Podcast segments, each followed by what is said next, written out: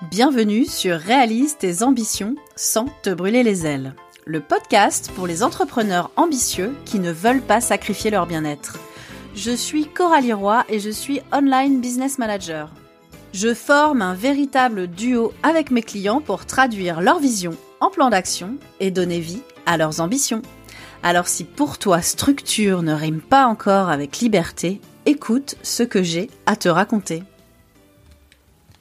Dans l'épisode précédent, je t'ai présenté les bases de la méthode iOS, le système d'exploitation d'entreprise créé par Gino Wickman. Pour rappel, on a vu les six éléments clés de base, la vision, le people, donc l'équipe, la data, les process, les issues ou les problèmes, et la traction que j'avais traduit par la croissance ou la stratégie. Euh, et pour chacun de ces éléments clés, je t'avais donné des exemples et des informations complémentaires. Donc n'hésite pas à retourner sur la partie 1, euh, l'épisode précédent. Aujourd'hui, on va aller encore plus dans le détail. Je vais te présenter les outils recommandés par Gino pour mettre en place ces éléments clés. Et dans la deuxième partie, je vais t'expliquer l'ordre qu'il recommande pour mettre en place cette méthode dans ton business. Alors j'ai oublié de préciser la dernière fois que toutes les informations que je te partage sont à retrouver sur mon site internet coralieroy.com dans la partie blog.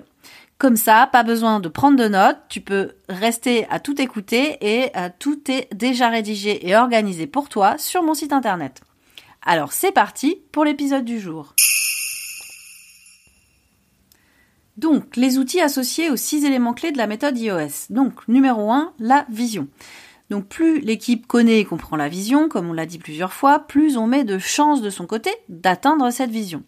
En focalisant l'énergie de toute l'équipe vers un seul objectif, les résultats seront normalement spectaculaires.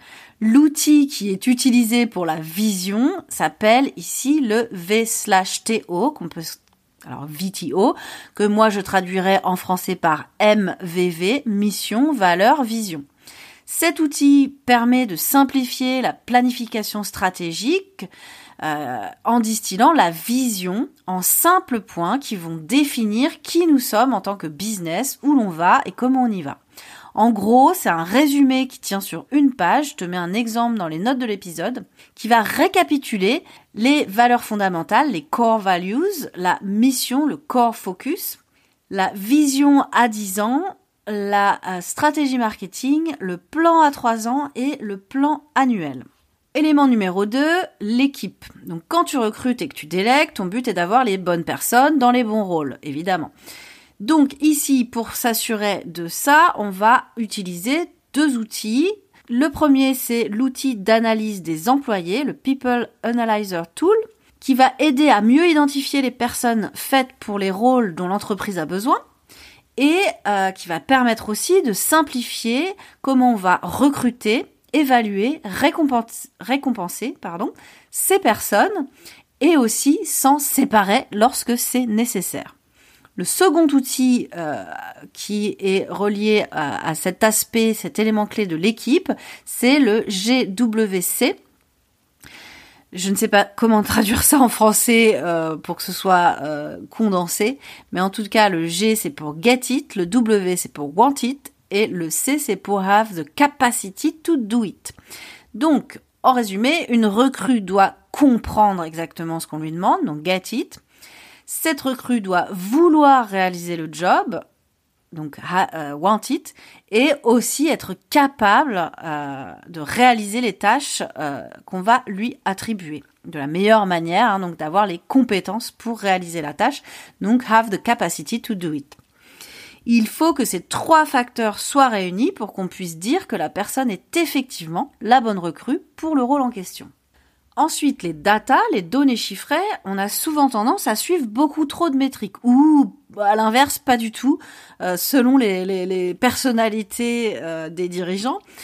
Euh, en réalité, Gino nous explique que les meilleurs leaders comptent sur une poignée de data, métriques, pour les aider à gérer leur business. Alors ici, on va s'appuyer sur l'outil scorecard qu'on peut traduire par fiche d'évaluation littéralement, mais qui serait plutôt un dashboard, hein, un tableau, un tableau de bord.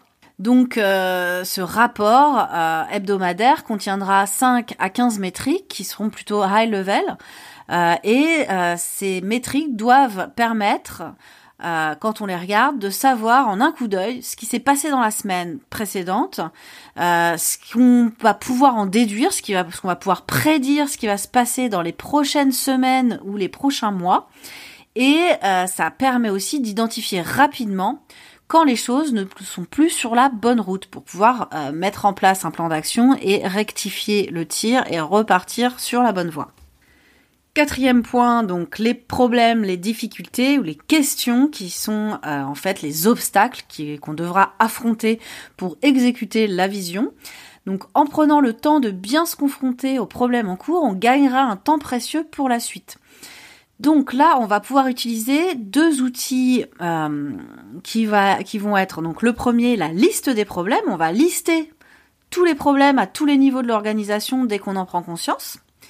Et ensuite, on va euh, traquer euh, la résolution de ces problèmes.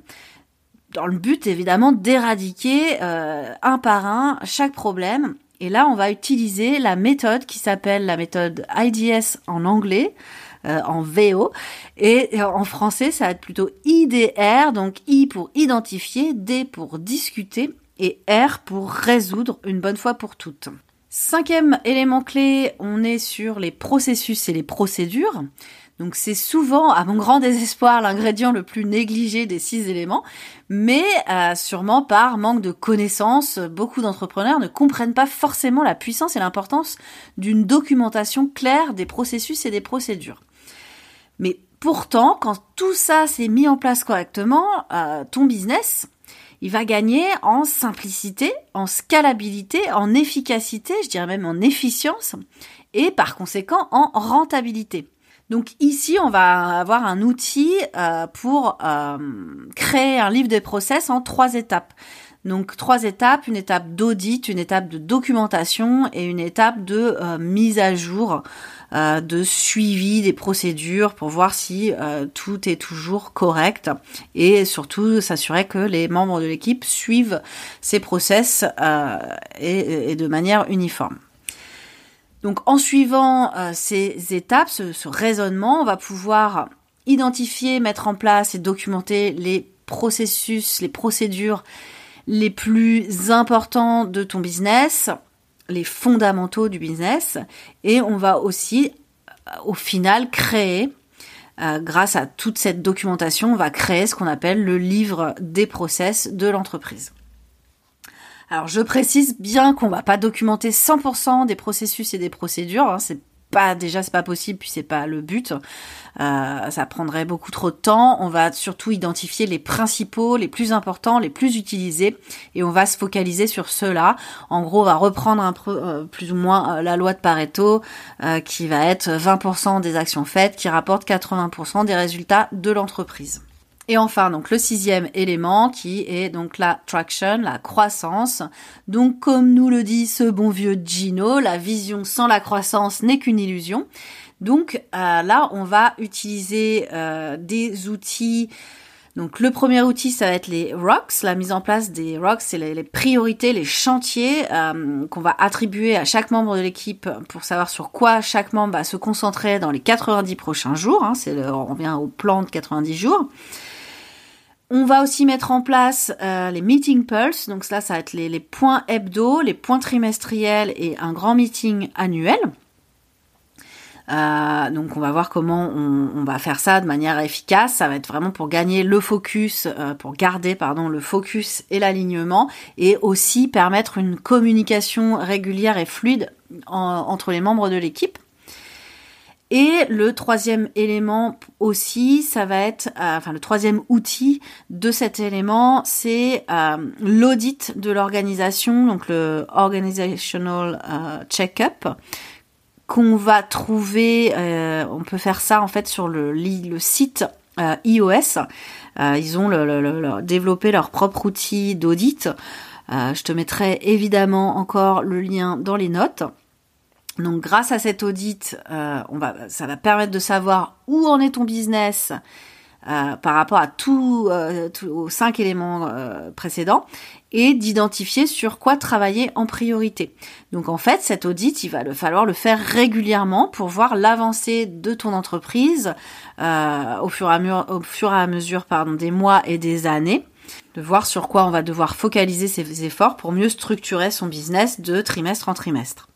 Parce que c'est clairement pas évident de savoir par quoi on doit commencer, en fait. Dans quel ordre Alors c'est bien beau, j'ai une méthode, mais par quel bout je prends cette méthode Qu'est-ce que je fais en premier? Et c'est ce que je t'explique dans la deuxième partie. Donc, quelles sont les étapes à suivre? Comment on va appliquer cette méthode à ton business, à toi? Alors étrangement, il ne nous conseille pas du tout de commencer par la mise en place euh, de la vision. Euh, on va pas du tout prendre les choses dans l'ordre euh, énoncé euh, précédemment. On va commencer par plutôt le côté équipe et responsabilité, donc ce qu'il appelle le accountability chart, qui est en gros, on peut traduire par l'organigramme ou une matrice des responsabilités si on fait le parallèle avec la gestion de projet. Et ça, ça va nous aider à déterminer qui est responsable de quoi dans l'entreprise et ça nous permet aussi d'avoir par, par conséquent une meilleure communication et une meilleure collaboration entre les membres de l'équipe. Donc, ça permet de prendre un pas de recul sur le business et de déterminer la bonne structure de l'organisation. Donc, on va identifier tous les rôles et les responsabilités et on va les organiser en pôles. Donc les pôles, ça va être le pôle com, le pôle marketing, la vente, la production, la livraison, le support client, le recrutement, etc., etc. Et une fois que tous les rôles sont établis, on pourra plus facilement mettre en place les bonnes personnes aux bons endroits.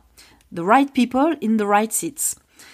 Donc évidemment, dans des structures de petite taille, ces rôles sont remplis souvent par, déjà au début, euh, tous les rôles sont remplis par le créateur de la boîte, et au fur et à mesure euh, que le créateur commence à déléguer, euh, là, les rôles vont être attribués à des prestataires. Donc c'est pour ça que c'est intéressant de le mettre en place même dès le début, parce que ça va permettre d'identifier plus facilement ce qu'on souhaite déléguer en priorité. Euh, parce que c'est pas notre zone de génie ou parce que c'est pas on n'est pas forcément bon ou on n'a pas forcément plus le temps de le faire et donc ça va permettre de mieux déléguer en fait. S'il y a déjà une équipe en place bah, ça va aussi permettre de déceler si euh, les personnes qui sont actuellement responsables euh, de ces tâches sont finalement les est-ce que ces personnes sont vraiment les bonnes personnes, les meilleures personnes pour ce rôle-là? Donc soit ça va permettre de réorganiser euh, bah, soit en se séparant de personnes, en en recrutant euh, de nouvelles, ou des fois en, euh, intervertissant les, les places. Peut-être qu'une personne était finalement recrutée pour quelque chose, mais on s'aperçoit en discutant avec elle qu'elle serait meilleure sur un autre rôle. Eh bien, on va peut-être switcher certains, certains sièges. voilà, donc une fois que cet exercice de l'organigramme est complété, et eh ben du coup on sait exactement qui est responsable de quoi. Et en fait, c'est cette notion de responsabilité qui va être très forte euh, dans la méthode iOS. Euh, on va voir dans les, autres euh, comment on va dérouler cette notion de responsabilité sur les autres éléments. Donc le fait d'avoir attribué des pôles de responsabilité aux bonnes personnes, ça va permettre de mettre en place les outils suivants plus facilement. Une fois l'organigramme établi, on va déterminer les chantiers, les priorités, les fameux rocks de chaque personne de l'équipe pour les prochains 90 jours. Donc on met en place les chantiers pour que chacun se concentre sur ses priorités les plus importantes le plus rapidement possible et travaille euh, pendant 90 jours pour les accomplir. Alors, faut pas s'inquiéter au début. Euh, c'est pas forcément évident de bien déterminer euh, les rocks mais euh, ni d'atteindre hein, les objectifs fixés, mais à force de pratique, euh, ils seront de mieux en mieux définis et donc euh, plus facilement atteints. Donc, une fois qu'on a l'organigramme, une fois qu'on a l'équipe qui sait ce qu'elle doit faire, ce sur quoi elle doit se concentrer pendant les 90 prochains jours, le troisième outil à mettre en place, c'est la réunion hebdomadaire.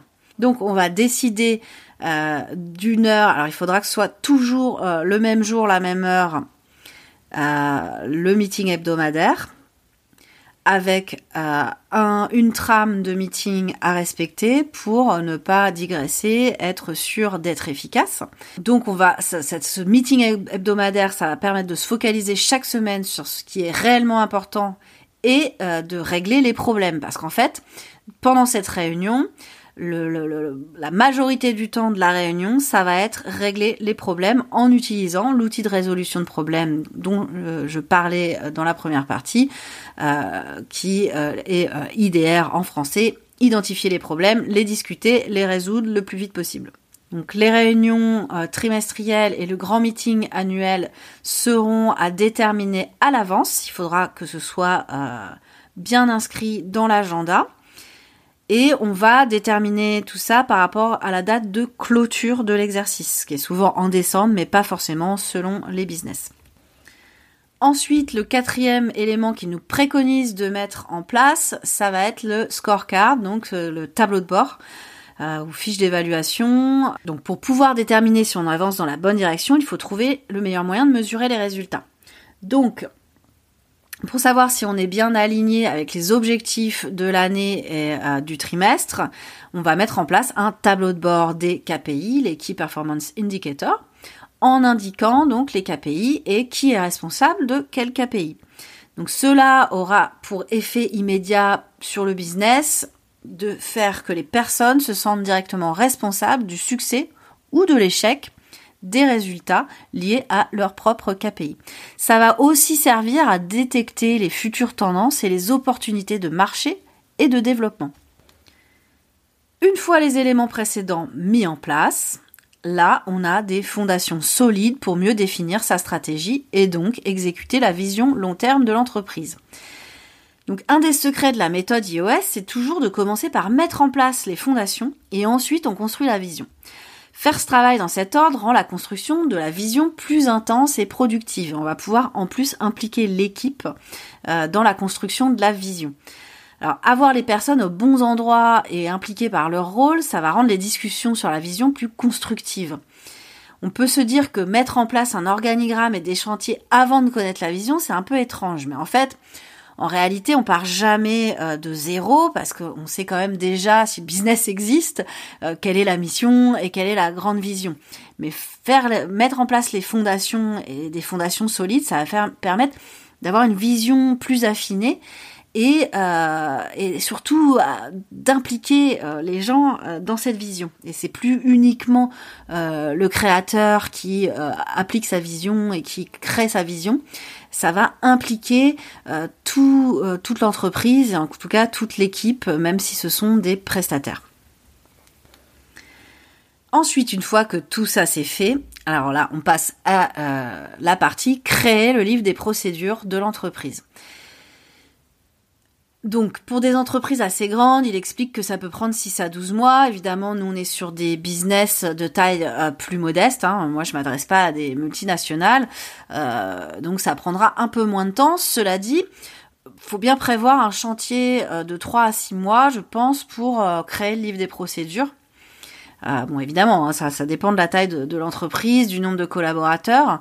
Euh, après, de toute façon, euh, j'ai envie de te dire que ce sera un chantier perpétuel parce qu'une fois que c'est documenté, bah, ces procédures, va falloir quand même les tenir à jour régulièrement. Va falloir faire en sorte qu'elles soient utilisées, qu'elles ne deviennent pas obsolètes, euh, que dès qu'il y a des changements d'outils, des changements de personnes, euh, que tout soit que tout soit fluide en fait. Donc, comme je disais dans la première partie, l'outil, ça va être le Three Steps Process Documenter, toujours avec mon magnifique accent. et du coup, ça va être donc en trois étapes. Donc la première étape, on va auditer. Euh, je ne vais pas rentrer trop dans les détails parce que je ferai un épisode spécial sur les procédures. Donc on va auditer qu'est-ce qu'on fait, comment on le fait, euh, est-ce que c'est documenté déjà ou pas du tout, euh, qu'est-ce qui est le plus important à documenter. Donc ça, ça va être la phase un peu, la, donc la première phase qui, prend, qui peut prendre un, un, peu de temps à mettre en place. La partie la plus longue, ça va être la documentation et la validation. Donc là, l'étape 2, ça va être vraiment alors déjà d'expliquer à, l'équipe comment on documente correctement une procédure.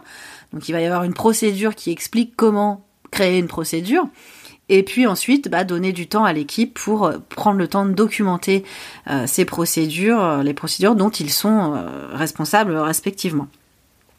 Et ensuite, idéalement, de faire tester ces procédures euh, les uns par les autres pour euh, s'assurer que euh, même si on n'a jamais fait cette, cette tâche, eh ben, en suivant la procédure, on, on peut, on peut la faire, voilà, on peut en gros remplacer quelqu'un qui ne serait pas là, rien qu'en suivant la procédure qui a été documentée.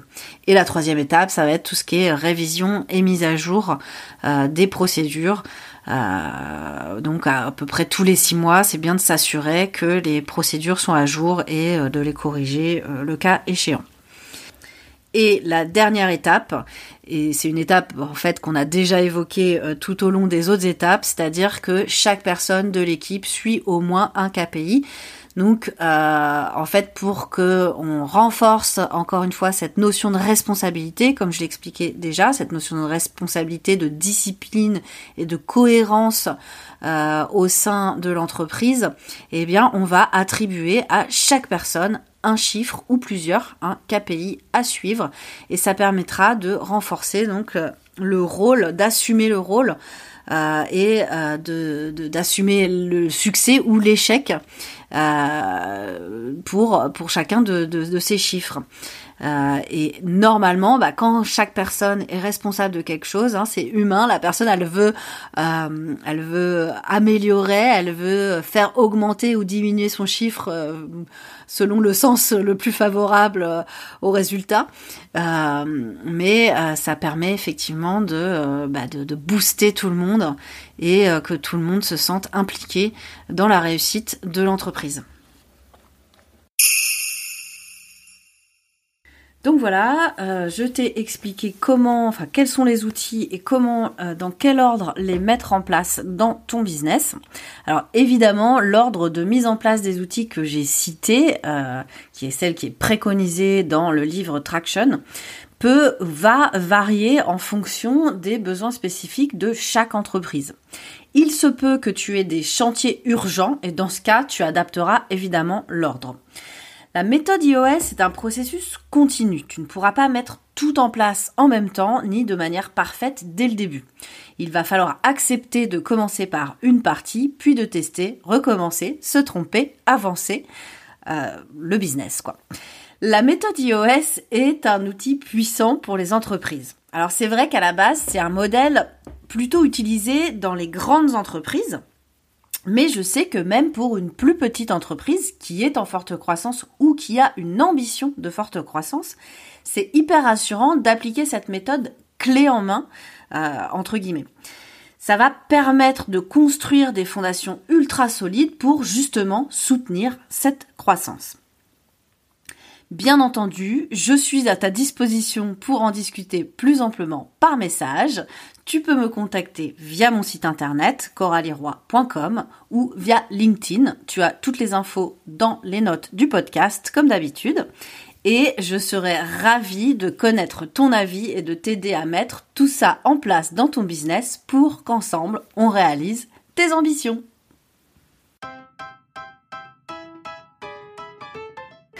Voilà, c'est tout pour aujourd'hui. Merci d'avoir écouté jusqu'au bout.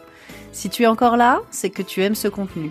Pour soutenir mon travail et le faire connaître, tu peux me mettre 5 étoiles sur Apple Podcast. Tu peux aussi le partager sur les réseaux sociaux. Merci infiniment et à très vite pour un prochain épisode de Réalise tes ambitions sans te brûler les ailes.